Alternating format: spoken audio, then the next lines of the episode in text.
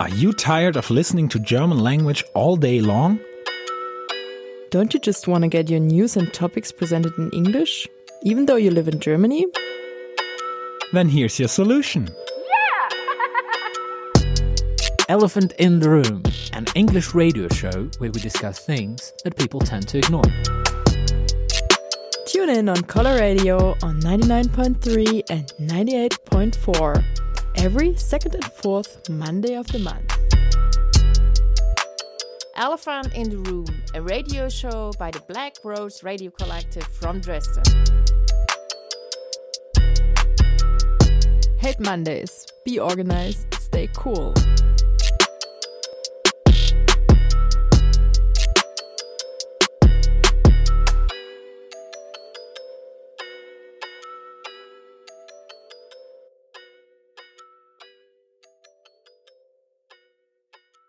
Hello and welcome to our today's radio show. Today is second Monday of the month and you are here by Elephant in the Room on Color Radio. We had a couple of weeks ago awesome guests here um, during the Libertarian Days, quite international. There were, for example, Peter Gelderloos and Uri Gordon. And we uh, recorded interviews with both of them and we really would like to share them with you. So they were both here giving presentations about different topics, and uh, because they're coming from different regions, we were kind of interested to figure out what's going on on the places where they're coming from. But before we start with the interview, we will first listen to some music.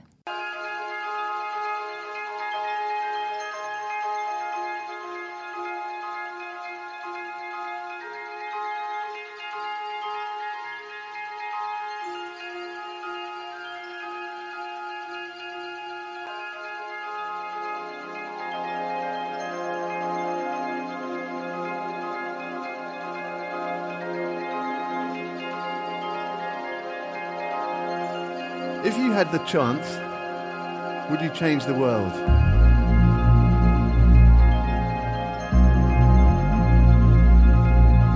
Would you change the world?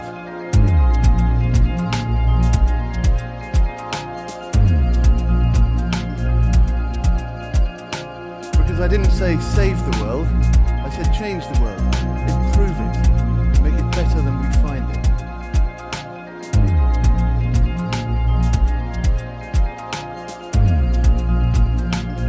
better than we find it. We uh, we all uh, we all are capable of changing the world.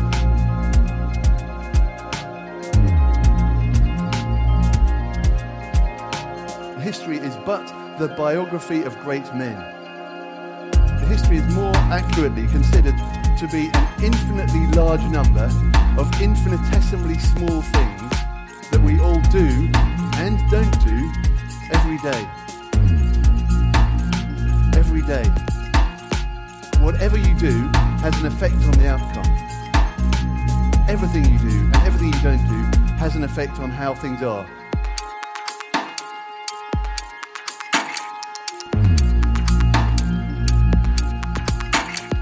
Went to sleep, told jokes, smoked cigarettes, played the trumpet, went to sleep, told jokes, smoked cigarettes, played the trumpet,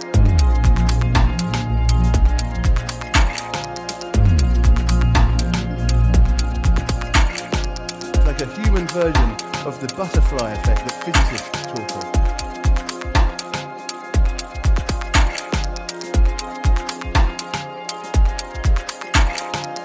If you had the chance, would you change the world?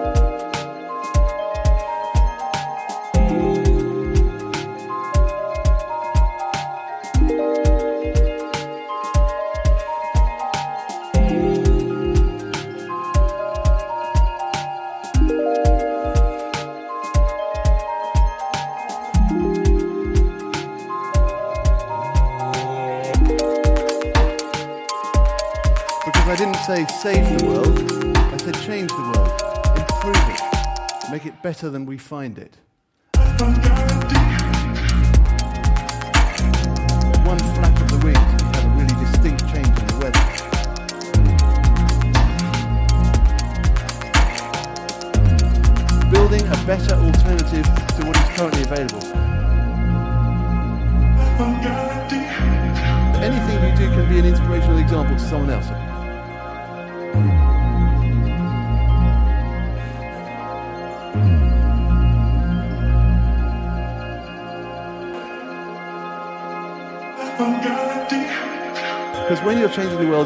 To be changing the whole world in something that you perceive to be really important. It could be just changing your world in a way to make it better.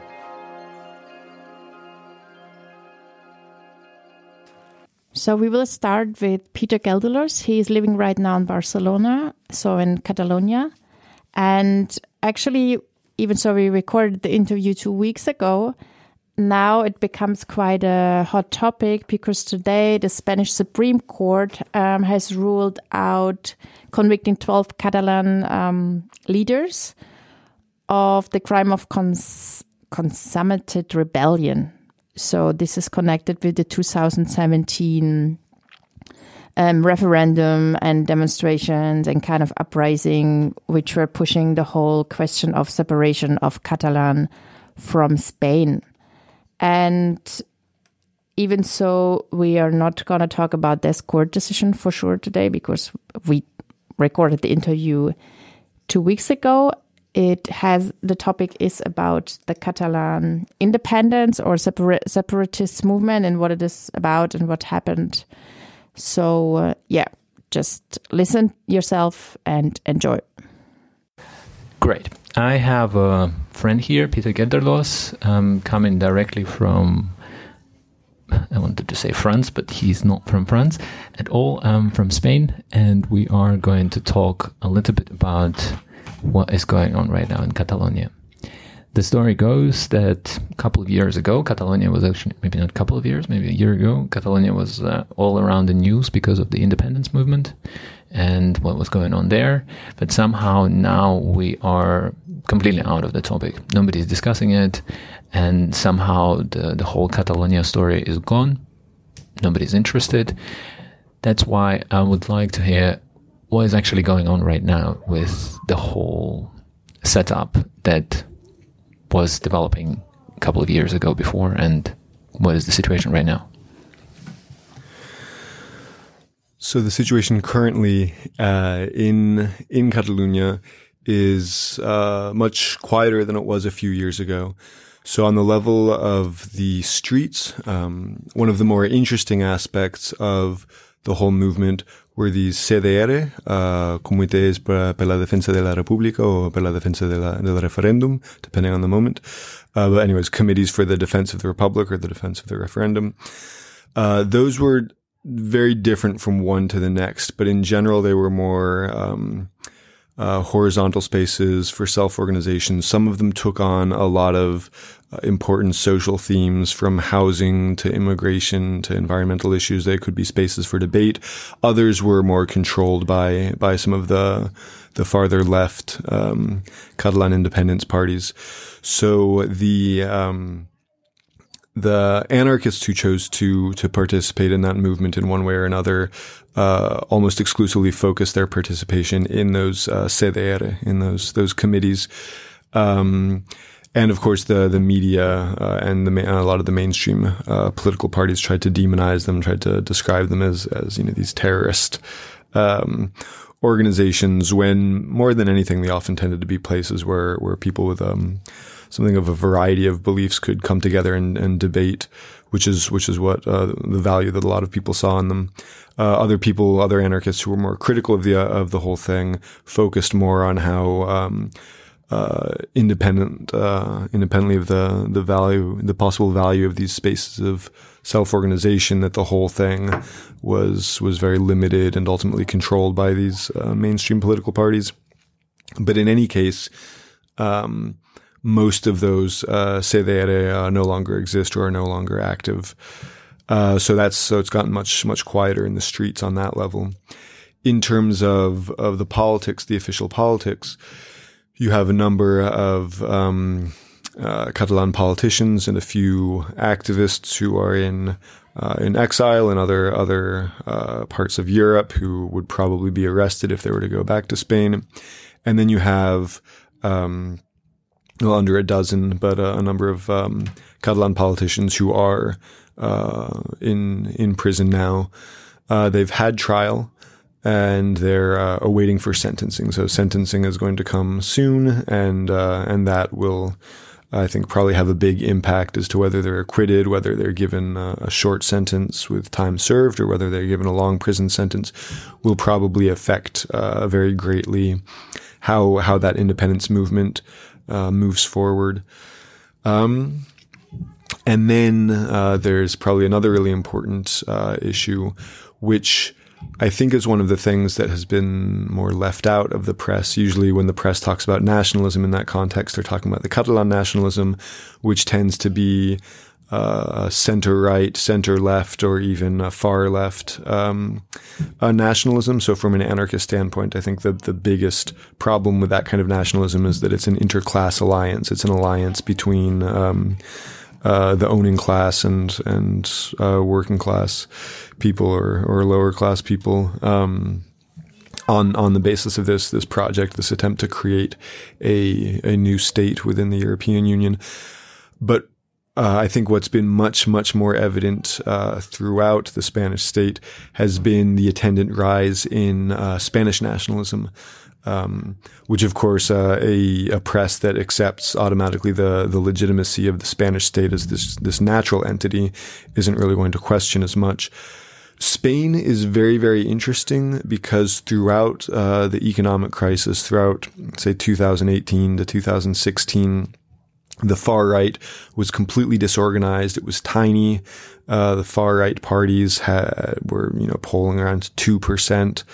Um, they were very, very weak. So this was one of the few countries in the whole European Union where this economic crisis and then also the this this uh, so-called um, uh, crisis of immigration, which was of course uh, fabricated by the by the the Dublin Agreement, uh, was not creating an increase in in far right groups and far right structures. It, was actually very directly creating an increase in anti-capitalist movements, and that changed. Uh, especially around 2016, 2017, with the independence referendum in Catalonia. And now uh, opposing Catalan independence is the main um, theme that the far right uses to rally in the Spanish state. And so Spanish nationalism has uh, come back in a very strong way, and it's been very useful to fascist groups and to extreme right Spanish parties to increase their membership, increase their appeal, and increase their their mainstream acceptance because this uh, Spanish nationalism. Uh, in its expression of, of opposition to Catalan independence, is a a shared um, it's a shared belief, a shared position between the mainstream right wing parties and the mainstream left uh, wing parties. So uh, they can't really criticize these these neo fascists because well neo fascists and not neo fascists because of course Spain is is one of the countries where you still have um, the original fascist organizations from before World War II that are are still legal and still organizing and still quite large because uh, fascism was never really um, uh, yeah, gotten gotten rid of there in any any meaningful way. So uh, these mainstream political parties can't really criticize the uh, the the fascists because they they share that politics with them of of Spanish nationalism. So that has been a major uh, change, which is very present with uh, many more active fascists in the streets, and just a huge upsurge of um, of, of Spanish nationalism and patriotism and all the rest. So it's a very polarizing uh, situation, which is, of course, difficult. Okay. And um, recently there was there were the elections and the, the the ruling party have changed again from the from the Franco's party to the Social Democrats. Did with the Social Democrats approach towards the Catalonian independence or kind of autonomy changed with the new government, or it's the same as it was uh, before? Um, well, first of all, it's important to point out that there isn't actually a new government yet, even though elections were already some months ago. That for months they've been uh, negotiating, really fighting more than negotiating with this new left party, Podemos. And the the Social Democrats, they want uh, to not have a coalition government. They want to be the only party in the government, but giving some positions in some ministries to Podemos. And Podemos was insisting on on having a coalition. And one um, complicating factor is that all of the, even though Podemos wasn't in favor of Catalan independence, all of the right wing parties view them as being soft on independence uh, because some figures within Podemos were were supportive of, of that, and then these some of these smaller municipal platforms as well. So all of the right wing parties are um, boycotting any possibility of approving the new government because uh, the the Social Democrats have been have been talking with Podemos, and so for them that's being soft on Catalonia. Um, so the Social Democrats um, they approved of this measure, uh, the the uh, Article 110, which uh, temporarily suspended some parts of the constitution uh, within Catalonia to to impose certain levels of martial law, to um, to block parts of the Catalan regional government. So they they've always had. Um, a a posture that was that was to completely shut down the referendum or shut down the independence movement. They also favored, however, some amount of dialogue, being a little bit more soft, whereas the the Popular Party, or quite appropriately as you put it, Franco's party, um, was was always uh, actually had a kind of a less intelligent position, like a position that really increased support for um, Catalan independence. Like within Catalonia, it was it's usually been like you know about half and half, about fifty percent uh, support, but um, this really heavy-handed. Uh, uh, behavior, these heavy-handed policies, and these police policies that were used by the uh, Popular Party, the PP, against the referendum, really increased the amount of support for for independence beyond um, beyond this sort of split uh, 50-50 situation. So the the socialists were trying to be a bit more intelligent, a bit more subtle with that, and um, basically have meaningless dialogue, like dialogue, but in which they weren't willing to actually negotiate any of their fundamental positions or actually consider any any possibility of uh, breaking up the Spanish state. So their politics haven't changed. Uh, they've just um, you know uh, they're just trying to to negotiate a hard line. It's possible that there might be elections again in um, in Spain because they haven't been able to to make a coalition government. At the same time, the the now three different right wing parties, uh, the the extreme right Vox, uh, the the traditional post fascist right, uh, the Popular Party, and then this kind of like new slick uh, Macron style um, Citizens Party, they they can't really um, seem to get their act together either. So they're bickering an equal amount, and and uh, even though they're going to be in the opposition, they can't really agree on much. So it's it's not very clear at all what would happen in in another election if the left would win again or not. But in any case, they're just um, they're just bickering, and I mean the interesting thing is that people can see how dysfunctional uh, politics are in the Spanish state right now. So it's they're certainly not inspiring a lot of confidence uh, among people. Okay, and um, maybe a last question about um, Catalonia in the context of social struggles. What uh, I mean, for a lot of us, it is well known as a I don't know some kind of a capital of Europe for struggles of the society against the certain projects. For example, gentrification, where people were super um, excited about Barcelona having some kind of a leftist uh, mayor. What are the, the struggles apart from the independence movement that are going right now in Catalonia, and which ones are those that you might find interesting, all in all? Well, first of all, I think it's important to point out to, to those folks who got excited about the leftist mayor in Barcelona, Ada Colau, that her administration, as soon as it was in office, they took charge of uh, evicting immigrant families. Uh, they they were very very intelligent. They didn't usually go after social centers, so the organized social movements uh, would not have such an antagonistic relationship with Colau and her administration of um, Barcelona en Comú, the name of their platform. So those who were organized would get a free pass. In fact, it even turned out that the city government was secretly paying the rent of a social of a squatted social center to avoid an eviction that might um, create controversy. But her administration, from the very beginning, was going against the most marginalized and unprotected members of society who didn't have the support of any any social movement movement. So so evictions went on ahead. The um, a lot of the undocumented um, undocumented workers, particularly those who don't have many other options besides selling things in the street, like illegal street vendors.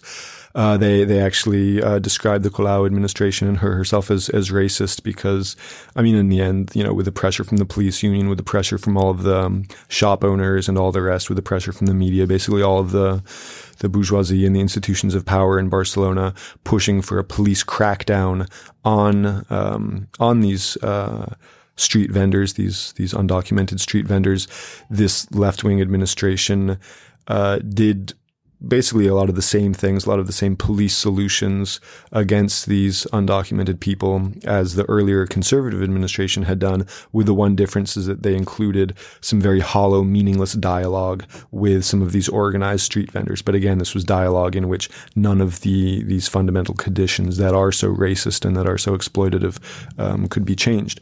But so that is one important uh, social movement, which is the self organization and the self defense of communities of undocumented people. There's also a number of large buildings that are squatted for housing for undocumented people with with solidarity from uh, from from other act- activists who do have papers. Um, housing struggle is is very strong again when so Ada Colau came from this group the PA, Plataforma de Afectados uh, pelas Hipotecas, or the platform of those affected by mortgages. Um, and so the, the that organization, in fact, has split because Ada successfully institutionalized a part of it, again making them less relevant, less effective. But um, other other because it's sort of um, a bit autonomous in every every city. Many of them have become more radical, have expanded um, the ways that they look at the housing struggle. Uh, many many uh, migrants in that organization, but the one that's in Barcelona has been largely institutionalized and co-opted by the the city government. So again, it was just a um, a total mess of an administration and just for all of these people who once again thought that electoral politics were going to make a real change. Um, well, you know, 200 years of history actually is not wrong and it's happened the exact same way there. Again, and the, the icing on the cake was, um, uh, the Barcelona en Comú, this leftist party, did not win the, the elections in Barcelona this last time. They were not the largest party. Uh, in fact, uh, this left, um, center left Catalan Independence Party won the vote, but um, all of the anti independence parties had a chance to keep them out of the um, city hall. And they did that. And so basically, Ada Colau had a choice to not take power again, to, to give up power, or to enter into some kind of an alliance with um, right wing parties. And so she even got the support of this Manuel Valls. This this uh, he had actually previously been a mayor and then a higher go- high government official in France. Uh, in the Macron administration, a very, very noted racist, and she actually teamed up with him in order to stay in power. So, there you have electoral politics. Once again, just in case anyone thought that it might turn out any different, it hasn't. Fortunately, people are not just waiting for politicians to save them. Uh, so housing struggles are still quite strong uh, throughout uh, throughout Catalonia. Uh, many different formations. So coming out of um, uh, movements of migrants, specifically anarchist assemblies, also have been doing a lot of interesting actions around like mass squatting and defending housing. There's a number of neighborhoods with neighborhood assemblies that still defend themselves from from gentrification uh, and and all that. Um, there also ha- have been very interesting developments in, in feminist movements in Catalonia. This um, 8th of March uh, women's strike uh, was very, very powerful this past March. It really shut things down. It was, it had um, huge participation. And that's especially interesting because just five or 10 years ago, uh, um, or just, yeah, even just five years ago, this was still very much a minority proposal.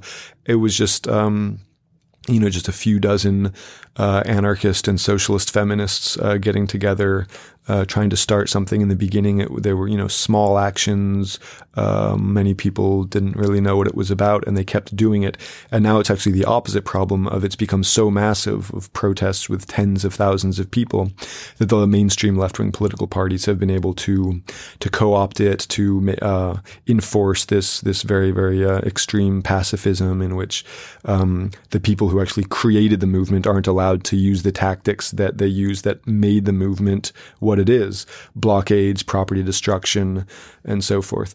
So that's that's kind of the new conflict is now um, uh, Catalan society and, and, beyond it, since it was also throughout the rest of the Spanish state, uh, Spanish society have um, have been forced to recognize these issues. They've become now very uh, uh, mainstream issues, and so then now the next question is whether the institutional left will will be able to, to kill the movement with with a few reforms. Um, but you know that's uh, in one way or another progress. So. Um, so there are uh, a number of, even though it's, it's, something of a quiet moment right now, there are still a number of, of movements that are very interesting, that are very dynamic, and uh, and they're basically movements of people who are fighting for their survival, fighting for their quality of life against capitalism, against patriarchy, against the state, against borders, and we'll we'll see what new developments uh, come out of that. Okay, thanks a lot. That was Peter Gelderloos at Color Radio with Elephant in the Room, and we will see you around.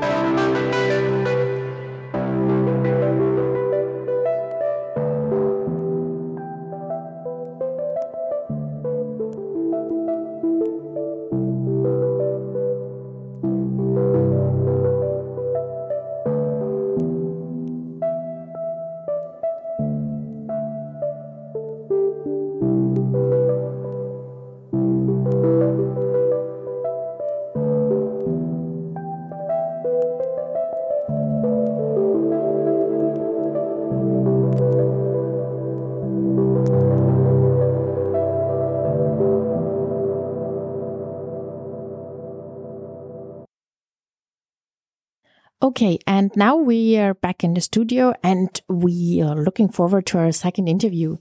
The interview was recorded with Uri Gordon. He's an Israeli anarchist who is now located in the UK, working at the university.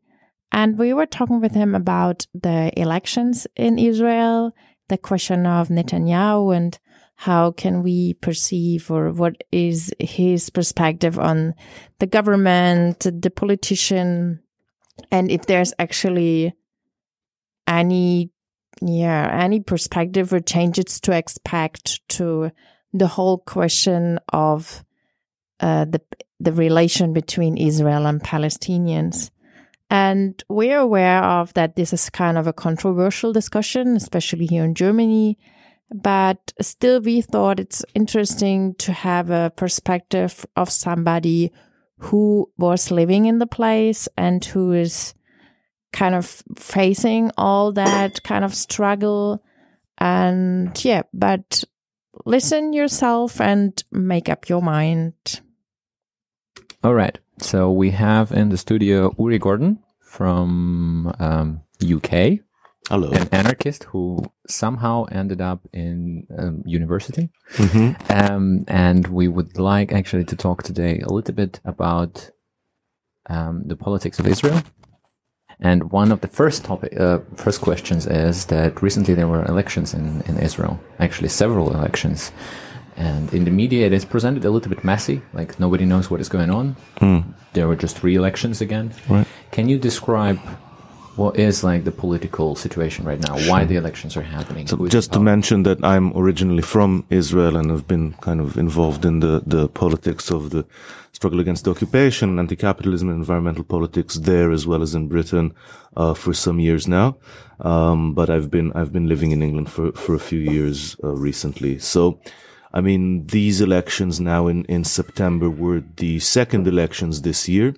The elections that were in April uh, ended with the Prime Minister Netanyahu not managing to um, secure a coalition of more than half of the uh, parliamentary seats. And then instead of returning the mandate to the president, he got the parliament to dissolve itself and start a new election. And his purpose was to have a majority that would basically um, give him some kind of immunity from prosecution because he is now facing prosecution on three separate uh, corruption cases that have to do with you know receiving presents from millionaires and trying to do a deal with a newspaper that was against him for better coverage in a kind of bribery uh, situation and uh, also something that's to do with the reorganization of the of the telecom uh, system in Israel. So he's basically looking at at uh, multiple indictments, and he was just trying to get around that by rearranging the legal system. Um, so these elections too have ended with neither Netanyahu nor um, the op- main kind of other big party, which is sort of a centrist right party headed by a group of former army generals. Neither have managed to secure a clear a coalition, um, and uh, so the situation is quite uncertain. Although it's it's likely that. Uh, we, I mean, right now it looks like there is a possibility that Netanyahu will go home. Um, but it's important to emphasize that in terms of the lives of Palestinians and Israelis, it won't make really a, a big difference. So both of the major parties that between them represent more than half of the parliamentary seats, um, have no intention to end the occupation, uh, are kind of running on policies of unilateral annexation of parts of the occupied West Bank. Um, I mean, the, the main opposition party to Netanyahu and the, the head of whom is, is Benny Gantz, who may be the next prime minister. He was chief of the army staff and with him in the party are two other guys who were also chiefs of the army staff. Many people who left Likud just out of their personal opposition to Netanyahu's corruption, but not out of any ideological difference, really. So you have a pretty monolithical political map uh, in Israel as far as uh, the the kind of situation with the occupation is concerned.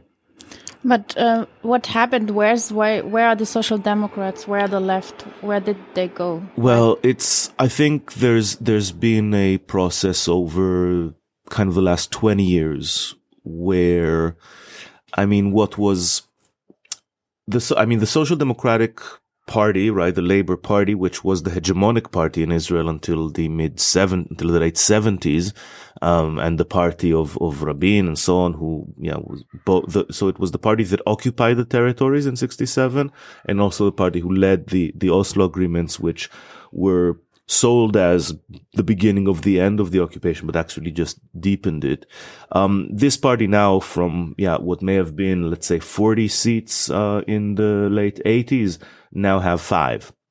Um, and the, I think it, it represents this kind of general shift to the right of the Israeli political map uh, in the years since since the Second Intifada.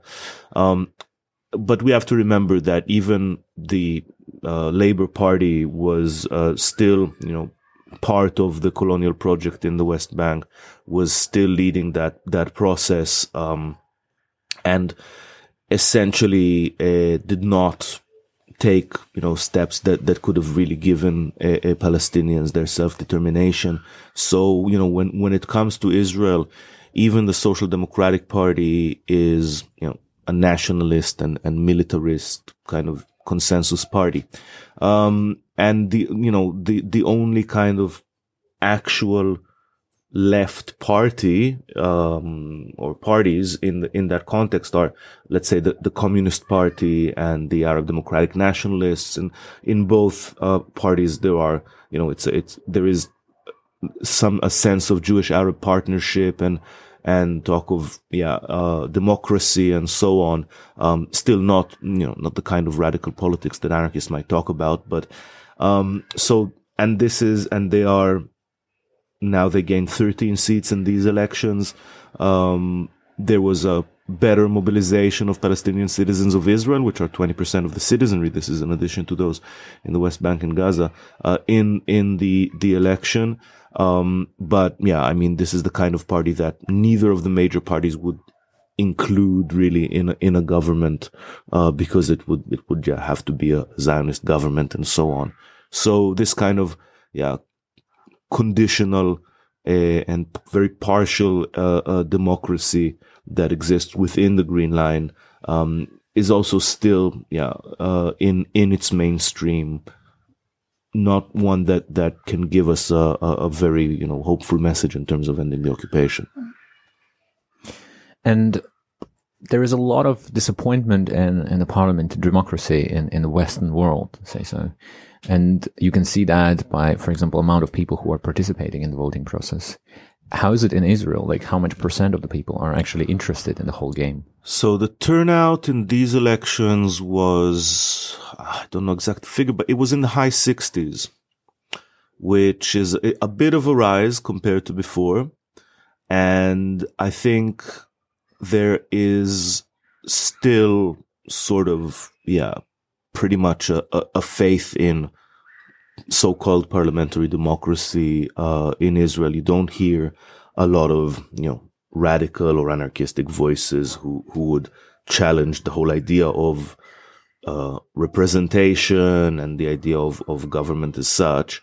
Um, and I think you know, but but the thing was that like with this election, it was just almost entirely about Netanyahu personally and and will he continue to be prime minister and will he be able to kind of redesign the system around his own continuation in power.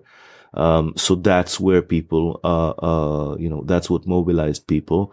Um, so yeah, I mean, I think, I think you still have voices that, you know, are aware of, yeah, how parliamentarians are just politicians and interested in their own power and everything like that. But I don't think that people are really thinking outside the box in that sense. Um, it's not a vibrantly democratic culture anyway.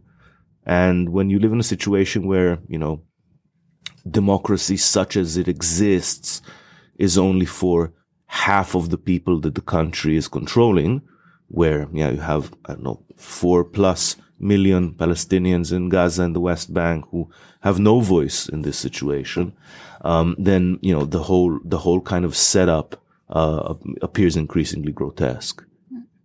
Um, yeah, talking about the occupation and the question, how could we kind of, could we, how could the situation be solved? I mean, in the media, it's always referred, or in the international politics, the question of one state solution, two state solution.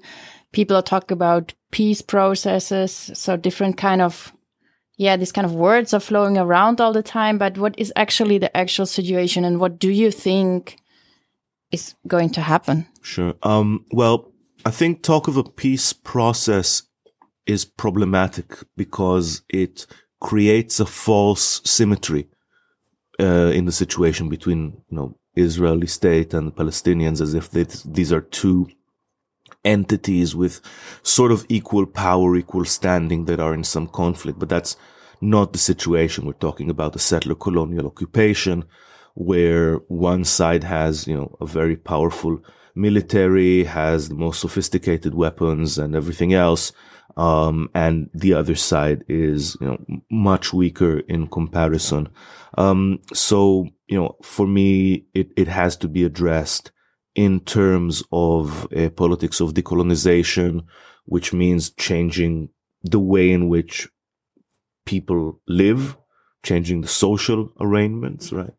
Um, whether, I mean, to me it seems, and I think many, many on the Israeli left would say that the prospects for a two-state agreement are very low already because of the way in which the uh, settlements in the West Bank, the Jewish settlements, and the infrastructures around them, the roads, the the uh, power grids, the water systems, um, and of course the the segregation barrier, have created a separation between the Palestinian population centers.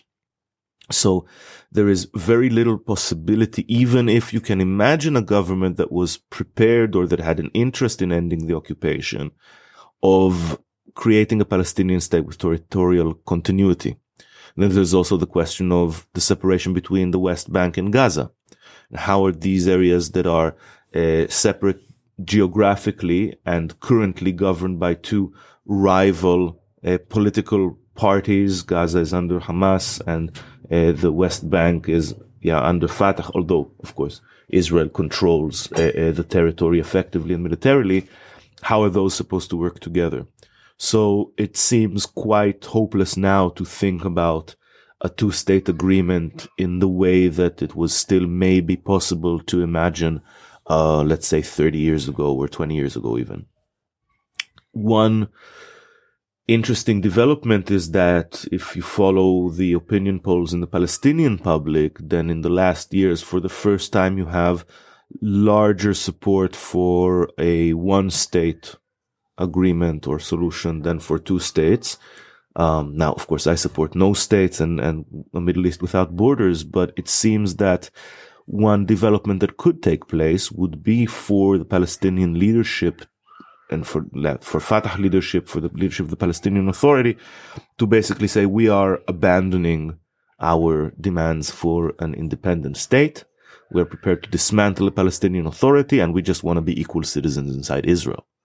Um, and then you have, you know, a removal of these illusions of a peace process and and so on, and you are confronted with a straight up apartheid colonial situation, um, and that may over time lead to increasing international pressure on the Israeli government. So at this point, I think the, the, the only kind of humane and democratic or yeah, non, non-violent or whatever means, uh, to act uh, in favor of Palestinian human rights and, and self-determination is the boycott and sanctions and divestment campaign um, where I think it's it's important that the Israeli government, that the Israeli citizenry, um, have a sense that you know maintaining the occupation is costing them something.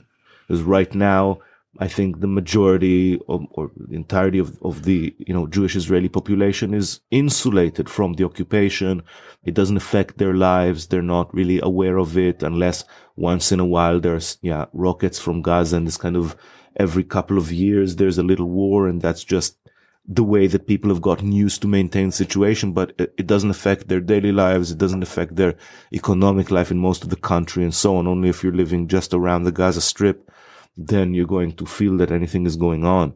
So in terms of economic pressure, in terms of cultural, academic pressure, in terms of um, diplomatic pressure, again, these are not, yeah, these are not anarchistic means. These are just means that, that talk about international law and diplomacy and, and everything else.